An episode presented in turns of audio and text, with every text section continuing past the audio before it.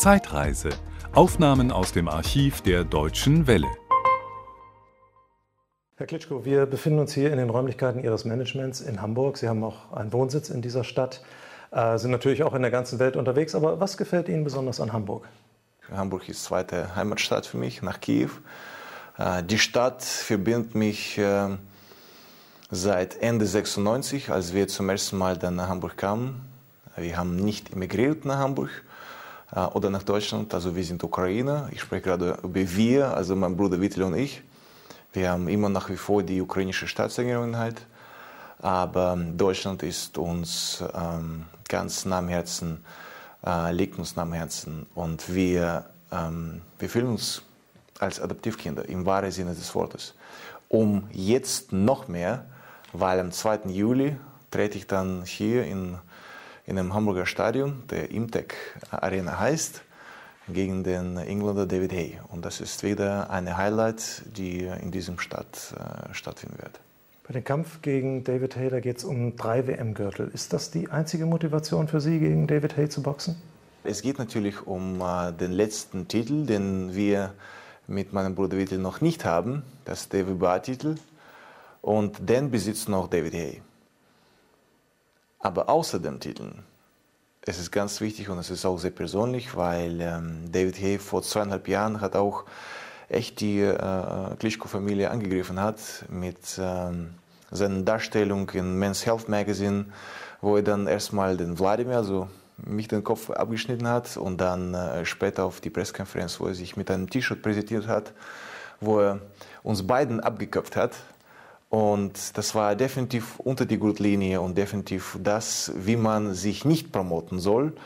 Es gibt äh, gewisse Dinge auf gewisse Art und Weise, die man noch machen kann, aber da glaube ich, hört der Spaß auf. Und deswegen, es gibt noch eine persönliche und offene Rechnung und deswegen äh, ist auch ähm, mein Einsatz, den David Hay das Benehmen beizubringen, weil das Benehmen passt nicht so ganz zur Normalität.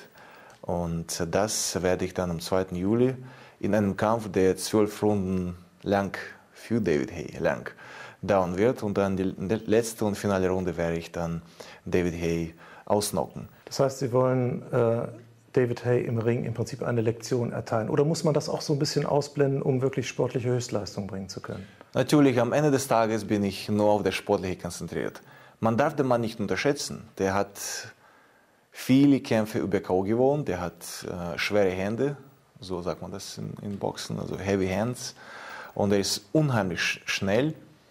Und die Schnelligkeit natürlich in einem Boxsport ja äh, sehr, sehr, sehr wichtig. Er ist auch in gewissem Alter, wo er auch Erfahrung gesammelt hat.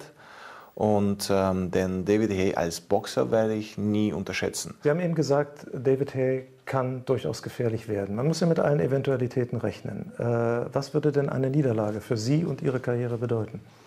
Ein, an eine Niederlage gibt es einfach nicht nachzudenken, weil eine Niederlage gibt es nicht am 2. Juli. Es gibt nur eine Niederlage, die für David Hay sein wird. Und es ist, glaube ich, für sein weiteres Leben ganz wichtig, die Niederlage zu haben, weil dadurch wird er einfach äh, reifer sein und dann wird er verstehen, äh, was hat er gemacht, wo hat er sich bewegt und welche Linien hat er überschritten, die man einfach nicht überschreiten darf. Dann spielen wir mal die andere Möglichkeit durch. Also Sie gewinnen diesen Kampf. Dann haben Sie Ihren großen Traum erfüllt. Sie haben zusammen mit Ihrem Bruder dann äh, alle vier wichtigen Titel der großen Weltboxverbände in sich vereint. Was bleibt denn da noch an Zielen übrig? Ich äh, mache mir eigentlich gar keine Gedanken, was passiert danach, was man mit dem macht und, und, und überhaupt, was man weitermacht. Also aktuell bin ich äh, sehr gespannt auf das 2. Juli und äh, nicht mehr als das. Sie haben ja ein sehr enges Verhältnis zu Ihrem Bruder. Sie sind im Prinzip, kann man sagen, zusammen durch dick und dünn gegangen. Äh, gab es aber trotzdem mal Situationen in Ihrem Leben, wo Sie sich vielleicht lieber eine Schwester gewünscht hätten? Oh Gott sei Dank, dass wir keine Schwester haben. Können Sie sich vorstellen, sie wäre dann zwei Meter oder über zwei Meter, wer weiß, groß. Aber in Wirklichkeit, ich habe auch ähm, eine Frage bekommen von meiner Mutter, als ich glaube ich so acht oder neun war.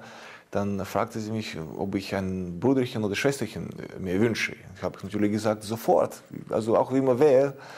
Ähm, weil ich habe mir schon gedacht, ah, okay, dann werde ich die gleichen Dinge machen, was mein älterer Bruder Vittel mit mir macht, wenn ich einen jüngeren Schwester oder Bruder habe.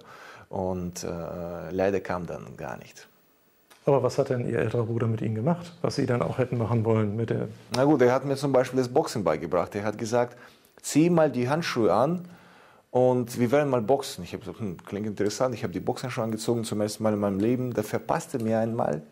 Da habe ich nur die Sterne gesehen. Ich sage, das, der Sport ist nicht für mich, also wollte ich nie machen.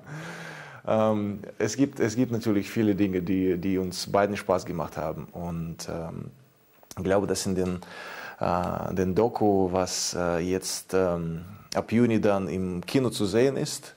Das fängt in Deutschland an und dann es geht dann äh, weiter auch in den USA. Ich, ähm, man kann dann einiges erfahren, wie ist es gewesen zwischen uns beiden und mit uns beiden. Und ähm, in dem Film gibt es dann, wie gesagt, einiges zu sehen.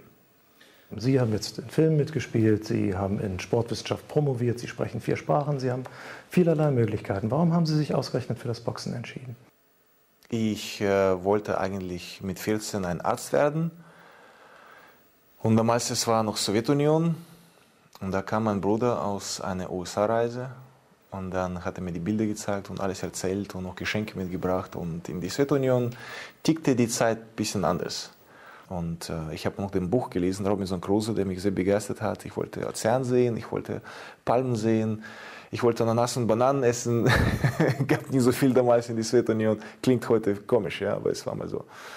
Äh, und ich wollte unbedingt ins Ausland und ich möchte einfach die Welt entdecken. Und das Sport war dafür eine perfekte Möglichkeit, einfach weg aus dem Land und, und was zu erleben. Wenn Sie jetzt das Ausland erwähnen, im Ausland sitzen natürlich vor allem Ihre Kritiker. Also ich sage mal gerade in den USA. Ihr Boxstil ist eher strategisch. Sie versuchen den Gegner zu zermürben äh, und wird von manchen als nicht so spektakulär empfunden. Was entgegnen Sie Ihren Kritikern?